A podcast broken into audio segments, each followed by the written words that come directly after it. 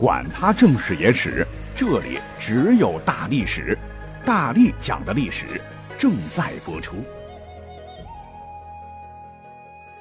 大家好，我是大力丸儿。所谓外号或绰号，就是根据某人的特征、特点或体型给他另起的非正式名字，大都含有亲昵、玩笑、憎恶或嘲弄的意味。不光咱们现代人爱起，被起过外号，古人起外号那也是一呼噜。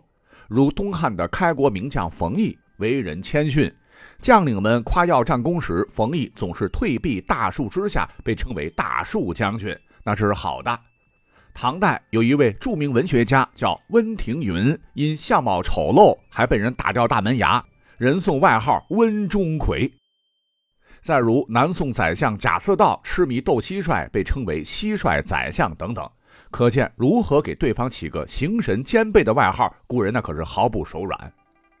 但是呢，我个人认为哈，历史上最会起外号的不是别人，而是明朝四大名著之一《水浒传》的作者施耐庵。为什么这么讲呢？因为《水浒传》作为经典，谁都看过，谁都知道。主要讲述的一百零八位梁山好汉，大口吃肉，大碗喝酒，大秤分金，路见不平一声吼，风风火火闯九州的英雄故事，让我等好生佩服。但他们聚义之前，可都是三教九流的人物，行走江湖，黑白两道混。若是没有一个响当当的名字，确实觉得不场面。那为了增加这部名著的艺术魅力，彰显英雄的豪侠色彩，施耐庵那可是煞费苦心。硬是给天罡地煞每一位好汉创作了一个独一无二的绰号，那绝大部分都对应着这个人物的性格、武功、形象或命运。那纵观全书，有绰号或者称为外号的还远不止这一百单八条好汉。所以呢，施耐庵绝对是有史以来起外号第一狂人。他起的这个外号大大小小哈，大概有这么几个类型，如猛兽类，你看玉麒麟卢俊义。这麒麟呐，辟邪瑞兽也，地位仅次于龙，以及豹子头林冲，虎豹的头领，英雄中的英雄，还有插翅虎雷横，两头蛇谢真，双尾蝎谢宝等。再有呢，什么古代英雄类，如梁山第一神射手小李广花荣，与平明荀白羽没在石棱中的西汉飞将军李广对应；还有小温侯吕方与杀董卓晋封温侯的吕布对应。哎，这里的小绝不是贬义之意哈，如同今日称谁为小巩俐、小刘翔是加分的。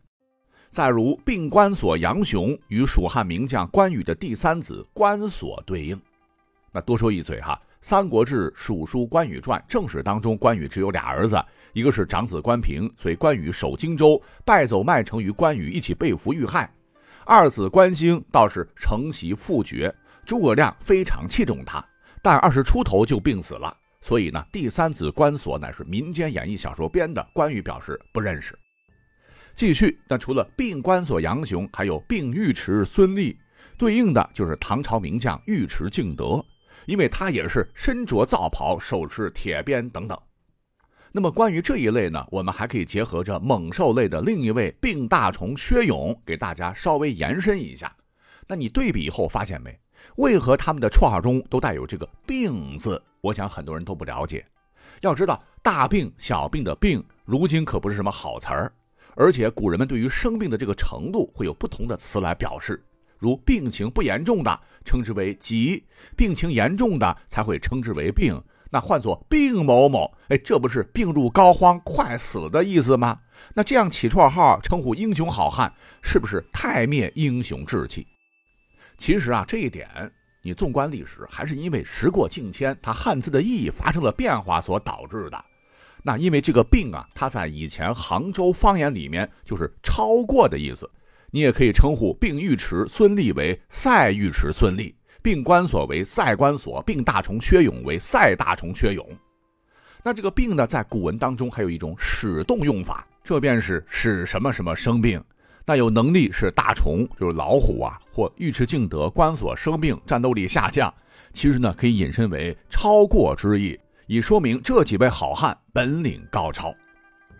再有绰号，还有跟这个相貌相关的，如美髯公朱仝、青面兽杨志、赤发鬼刘唐、紫髯公黄甫端等。尤其是这位黄甫端老大爷啊，寿衣伯乐啊，因为长得蓝眼睛、黄胡须，估计是胡人之后，看上去他像个外国人，故而得名。还没完，还有跟职业有关的，如神医安道全、王弼将金大坚、菜园子张青、铁面孔目裴宣。孔目就是一种啊管理文案的小官了，以及跟兵器类相关的，如大刀关胜、双鞭呼延灼、金枪手徐宁。以及跟鬼神相关的，如云里金刚宋万、立地太岁阮小二、活阎王阮小七等，太多太多了。光分类我们就可以讲个把小时啊，才能捋清楚。但是呢，如果您去再细品《水浒》，你就会发现，有一小部分的这个好汉们的江湖绰号，似乎很难有规律可循，不能够一目了然，看了反而会让人一脸懵，哎，觉得莫名其妙，非得动用点历史人文知识才能好好解释一番啊，才能够让大家明白个所以然。这一类呢，虽小众，但非常特殊，如没面目焦挺。说实话，焦挺在众英雄当中，他可能只是个绿叶哈。本出身相扑世家，后流落江湖，因结识李逵，斩家传相扑，连摔李逵几个大跟头，算是手段了得。但当得知对方乃是梁山黑旋风时，不打不相识，那头便拜。李逵招纳他到梁山，这才入了伙，排名九十八，乃地恶星。在征讨方腊时，焦挺随宋江攻润州。在乱军中被箭射落马下，马踏身亡，也是梁山第一批战死的将佐，后追封义节郎。那听我这么一介绍，他人物的形象本来就很鲜活、很具体，至于给他安个绰号叫没面目，难道说长相磕碜、没脸见人，还是说他没脸没皮、比较无赖，还是说他秉公办事不讲情面？那目前哈最有可能的说法就是，呃，应该是他不善交际，到处投人不着，才叫没面目。总之，没面目确实让读者读罢丈二和尚摸不着头脑。再来，还有一位英雄，他唤作王定六，绰号很奇特，叫活闪婆。这闪婆也让读者觉得挺古怪。望文生义，婆不是多解释为婆娘、婆姨、婆婆吗？都是女性。你也看过不少影视剧了。知道古代有一个职业叫稳婆，那就是接生婆，倒还真没听过啥叫闪婆的。那王定六明明一壮汉，扬子江边开酒店，怎么跟老妈子还强调是个活的老妈子就扯上关系了呢？婆婆妈妈比起其他兄弟的绰号一点也不霸气。其实啊，各位有所不知，活闪婆可是对一个人大大的褒奖啊！古人听起来那可是很威风的。首先，这个活闪婆，你不能第一眼将闪婆连一块觉得这个活啊是修饰闪婆的，呃，应该是先将活闪二字连一起 哈，因为明代的江淮方言里，活闪它是个拟声词，也可以称之为霍闪。那大家伙呢，若是看过闪电唰唰唰的那一下划破夜空，就晓得古人最早是用霍闪形容闪电之快，霍闪霍闪霍闪，那用词也是非常生动的。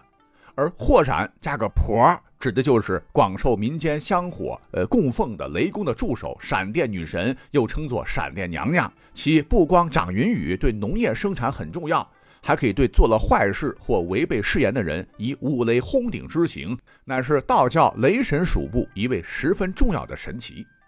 因为这个王定六不是居住在扬子江边，喜欢游泳练武，但都不怎么地。其重要的一个绝活就是行走迅捷，故而使用火闪婆加以褒奖，以衬托第一百零四位的上应地烈性的威名。那他和没面目交挺一样，在征讨方腊时为国尽忠，阵亡后被追封为义节郎。而同样让人一看觉得这是啥意思的，还有朱贵的绰号，朱贵叫做汉帝忽律。平时我们只知道汉帝拔葱，汉帝忽律确实有点奇怪。那《水浒》传世已经很久了哈，目前关于这个绰号说法不少。有一种说法说，这来自山东农村的土话，跟霍闪有点像，会把大雨来临时的隆隆的雷声称之为“呼律”。而朱贵和宋万作为梁山元老，曾力劝白衣秀士王伦广纳各路英豪，而能被逼上梁山的，都是因为被官府逼得走投无路，跟这个世道水火不容。那为他们当引路人，给大家的感觉像是久旱之后迎来滋润万物的大雨到来之前的雷声啊，给人以希望，故而称之为旱地忽律。这只是其一，还有一种说法说，宋代契丹语管这个爬行动物鳄鱼称之为忽律。鳄鱼非常善于伪装，如鳄鱼的眼泪，其实这是一种翻脸无情的冷血动物。朱贵他本来也是开酒店的老板，笑脸相迎八方客，实为梁山安插在此的耳目，善于伪装做地下工作。或许这也是他绰号的真正由来。那再有一个，很多朋友说闹不明白。那上头我们提到了立地太岁阮小二，活阎王阮小七，中间呢还有一位他们的亲兄弟，唤作阮小五。刚才之所以没讲，我是想把这个兄弟仨分开哈，因为呢他上映天罪星，排行第二十九位，绰号却为短命二郎。哎，你说施耐庵为何会给这个爷起了这个名字？那谁都希望长命百岁，而不是个短命鬼啊！一听就觉得很晦气，呸呸呸！那为了弄清楚缘由，我还专门询问了我在山东的前同事，说这个兄弟仨呀，他原本是生活在石碣村，实为山东运城管辖。而在一些山东方言中，呃，比方说鲁西南的某些方言里吧，这个“短”呢，它有少或失去的意思。比方说，出门在外，小心钱包别短了。方言当中，这个“短”呢，还有一个抢了的意思，如短路的，不是说电路短路了，而是说劫道的、拦路抢劫的。而这个“短命二郎”的这个“二郎”呢，指的就是天界战神二郎神杨戬。所以，“短命二郎”短命，大体上可以理解为是他人短命，如二郎神君。这也同他书中的形象，一双手魂如铁棒，两只眼有刺铜铃。哇呀呀呀！凶神恶煞的 style 很接近啊，以震慑对手，也跟书中最为精彩的黄泥冈半道劫持生辰纲他参与的啊这个线索是较为吻合。那再后来，这个短命二郎也是在征方腊时壮烈牺牲，他成为了最后一位战死的梁山英雄，算是英年早逝，可能也是作者的考量吧，一语三观。好，篇幅关系，我们就本期讲到这里了哈。除了讲《水浒》，咱们还讲了不少历史人文的知识，希望大家收获多多。